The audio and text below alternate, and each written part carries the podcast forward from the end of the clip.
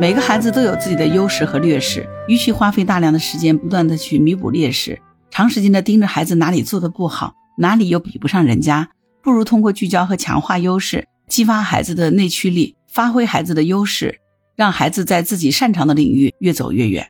在当今的社会，我们更应该关注的是孩子的长板，也就是他最擅长的。只要他有最擅长的部分，他就会成为人人都会争抢的资源，最终发挥他自己的能力。你好，我是木兰，欢迎收听订阅当户知。世界上的父母千千万万啊，不同的父母可能都会留给孩子不同的财富，引导孩子过上值得过的一生。今天呢，想来聊聊这个话题。你觉得，身为父母，我们应该留下什么样的财富给孩子呢？就很多人长大以后都觉得自己没有取得想要的成就，其实很大一部分原因是在小的时候，他的天赋呢并没有被发掘。以至于到了成年以后呢，他往往会在某个岗位上做着自己并不擅长的工作，碌碌无为的走完他的一生。有一部根据真人真事而改编的电影，叫做《弱点》，我不知道你有没有看过。从这部电影主人公的故事里面，也许你会有些收获。这个电影的主人公名字叫做迈克尔，他很不幸，但是他也很幸运。他不幸是因为他从小就被父母所抛弃，甚至从来没有拥有过自己的一张床。因为他的床基本上都是客厅的沙发，但是呢，他有一个非常厉害的养母叫陶西太太。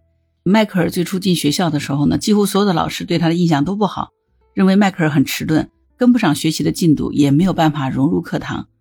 而陶西太太在和学校老师交流的时候呢，得知通过学校的测评呢，发现迈克尔的保护本能的测试得分非常高，百分位数位于第九十八，这意味着他就是迈克尔的天赋所在，优势所在。为了让迈克尔发挥自身的天赋，能够进入橄榄球队，陶西太太就和小儿子肖恩一起帮他制定了相应的运动计划，每天陪他一起训练。虽然说迈克尔拥有优秀的运动能力和过人的保护本能，但是在球队的日常练习赛里呢，迈克尔的表现仍然不佳，教练对此也束手无策。这个时候呢，陶西太太敏锐地看出迈克尔的顾虑，担心自己会伤害别人，就告诉他：球队就是你的家人。你要像保护家人一样的保护他们，为此你要拦住对方的球员。在陶西太太的指导下，迈克尔克服了他的心理障碍，出手拦住了对方的球员。惊人的运动天赋和保护本能在这一瞬间就迸发出来了。通过严格的训练，在接下来一次次的比赛当中，迈克尔和队员们默契配合，发挥了自己的最大潜能，成功的为球队赢得了冠军。就这样呢，以自身天赋优势为基石。借助陶西太太敏锐的洞察力的助力，日复一日的刻意练习之下，迈克尔终于成为了球场上最闪耀的一颗星。最终，大学的橄榄球队向他伸出了橄榄枝，并且给他提供了奖学金。迈克尔成为了大学生，并在毕业之后加入职业联盟，成了身价最高的橄榄球后卫，取得了他事业上的成功。其实呢，我们每一个人生下来并不是一张白纸，而是携带了父母的基因。换句话说呢，从出生那一刻。可能注定了我们每个人都是不同的。随着一天天长大呢，在先天基因和后天环境的共同影响下，我们可能会形成不同的心理和行为特质。而这些呢，正是我们每个人身上都有的宝贵的天赋优势。作为家长，我们应该怎么样发掘孩子身上的天赋优势呢？在过去的很多年，有一个木桶理论，可能是广为人知的。也就是说，一个人想要取得成功，要善于发现自己的劣势，要努力的改善。提高，把这块短板补起来，这样子我们才能真正成才。但实际上，真正能够注定我们走得更远的，最重要的是点燃孩子心中的激情，让孩子的内驱力最终支持他走上自我实现的道路。想要发掘孩子的优势，首先就要放下头脑中的错误认知。每个孩子都有自己的优势和劣势，与其花费大量的时间不断的去弥补劣势，长时间的盯着孩子哪里做的不好，哪里又比不上人家。不如通过聚焦和强化优势来激发孩子的内驱力，发挥孩子的优势，让孩子在自己擅长的领域越走越远。其实这个就是长板效应。在当今的社会，我们更应该关注的是孩子的长板，也就是他最擅长的。只要他有最擅长的部分，他就会成为人人都会争抢的资源，最终发挥他自己的能力。其实家长的眼中，你的孩子是什么样的，孩子最终就会成为什么样。如果你总是认为自己的孩子这儿不行那儿不行，那长大你的孩子就是这儿不行那儿不行。但是如果你能够看到他的优势所在，并激发他去不断的探索和成长，那么将来在他的天赋优势上面就会取得惊人的成就。那怎么样才能发掘我们孩子的优势呢？我们不妨从这四个方面来看哈。第一呢，就是成功和高效。作为家长，我们平常要注意观察孩子在做哪些事的时候会感到非常充实、非常高效。第二个维度是期待，也就是在做哪些事之前，孩子就已经对这些事儿充满了期待和渴望。第三个维度呢是专注。作为父母，我们平时在生活当中要去观察我们的孩子在做哪些事的过程当中会非常的关注，有很强的求知欲和内驱力。最后一个维度呢就是需要。也就是孩子在做了哪些事以后呢，会感到内心的需求被满足了，很有成就感。如果这四个维度都符合的话，这个就是孩子的优势。所谓的优势，就是那些让孩子感到自己很强大、很厉害、很牛，同时又很有成就感的事情。作为父母，我们应该在平时的生活当中细致的观察，同时呢，也可以和孩子经常一起讨论，询问他内心的看法，倾听他真实的感受。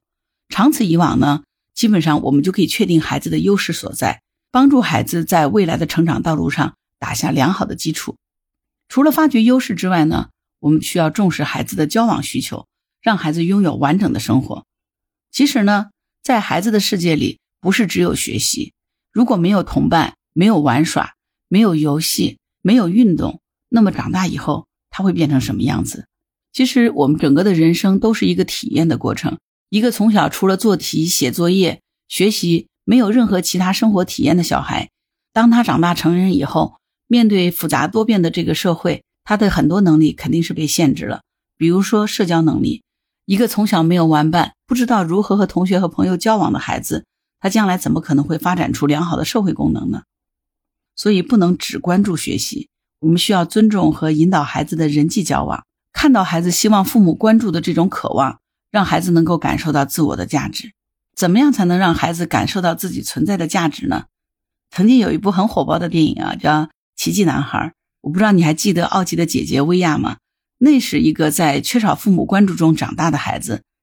他说，奥吉是太阳，而爸爸妈妈和他则是围绕着太阳运行的行星。他从来没有让妈妈辅导过他写作业，也不需要爸爸在考试前提醒他复习。大多数时间呢，他都是自己在学习。爸爸妈妈常常对他说：“她是世界上最懂事的女儿。”但是，他只是习惯了，他习惯了不为这些鸡毛蒜皮的小事去打扰爸爸妈妈。每当妈妈或者爸爸问他学校的情况，他总是说很好。其实情况并不那么好。他最糟糕的一天、最可怕的摔伤、最难受的头疼、被同学说最恶毒的话，爸爸妈妈从来都不知道。虽然爸爸妈妈并不是刻意的。因为父母把绝大多数的关注和爱都给予了弟弟奥吉，是因为弟弟奥吉天生面部残疾。也许在父母的心中是认为，相比天生残疾的儿子来说，女儿是健康健全的，他已经比自己的弟弟要幸运多了，所以父母才觉得应该把更多的注意力用在支持儿子身上。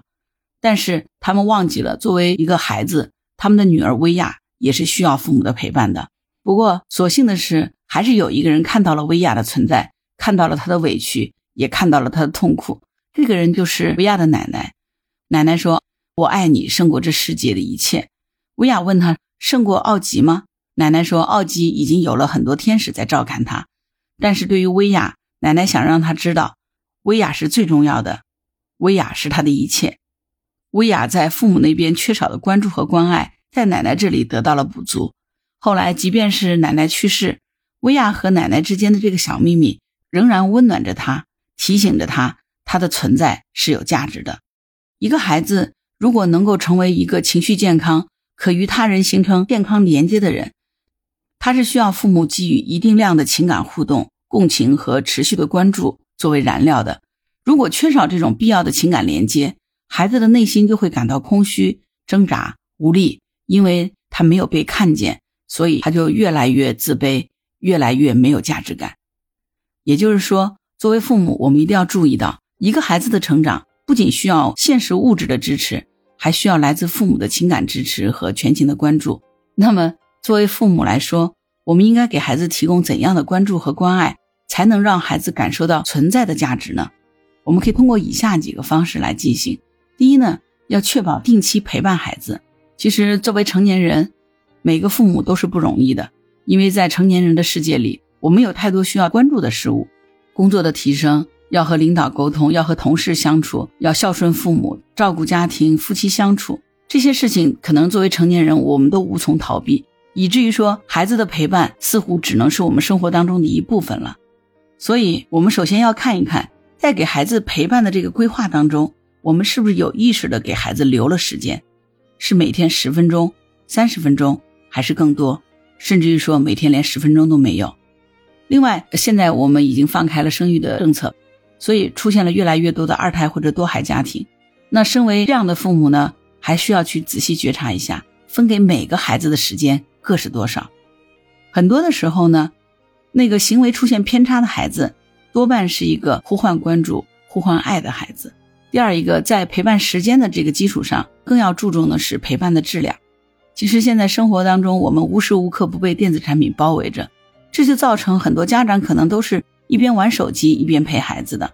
其实这样的陪伴就等于是无效的陪伴，因为对于孩子来说，他更在乎的是。那个满眼只有他的陪伴，所以呢，不妨我们可以考虑一下，设置一个家庭无电子产品日啊，比如可以选取周末的一天，全家一起，不再被电子产品所打扰，或者说一起共同做一顿丰盛的晚餐，或者一起去公园散散步，享受阳光的沐浴，欣赏一下大自然的风景。